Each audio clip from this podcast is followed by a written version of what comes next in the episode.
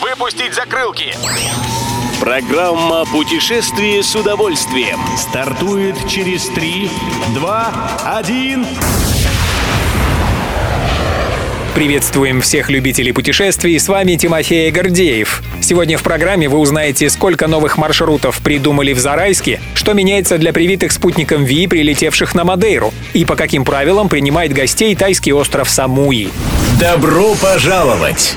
В подмосковном Зарайске составили пять новых маршрутов для туристов. Старались угодить всем. Тур «Изюм купечества» знакомит непосредственно с городом. «Золото Зарайска» — это поездка по православным местам. Маршрут «Семь чудес» — природный. Тур под названием «Со вкусом» ведет туристов по здешним фермам. А для детей приготовили маршрут «Познавай». Как сообщает 360 ТВ, туры разработаны при участии экскурсоводов, историков, художников и урбанистов и являются частью большого туристического проекта «Зарайск каждому». Новые маршруты и в целом туристический потенциал Зарайска представлены на портале myzaraisk.ru. Едем дальше!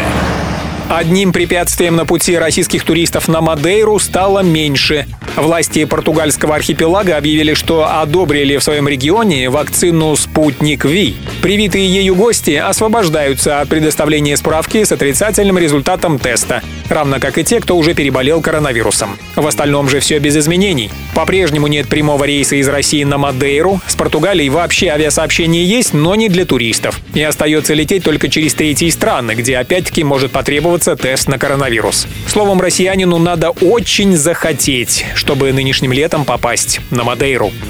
Правило есть правило.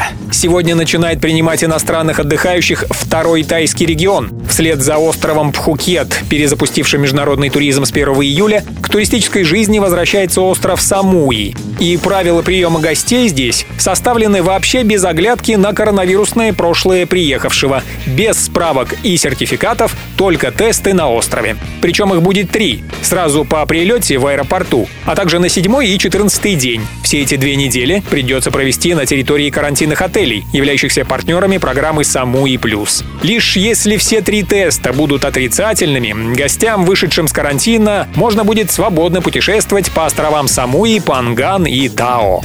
Любой из выпусков «Путешествие с удовольствием» можно послушать, подписавшись на официальный подкаст программ Дорожного радио. Подробности на сайте дорожное.ру. Дорожное радио вместе в пути.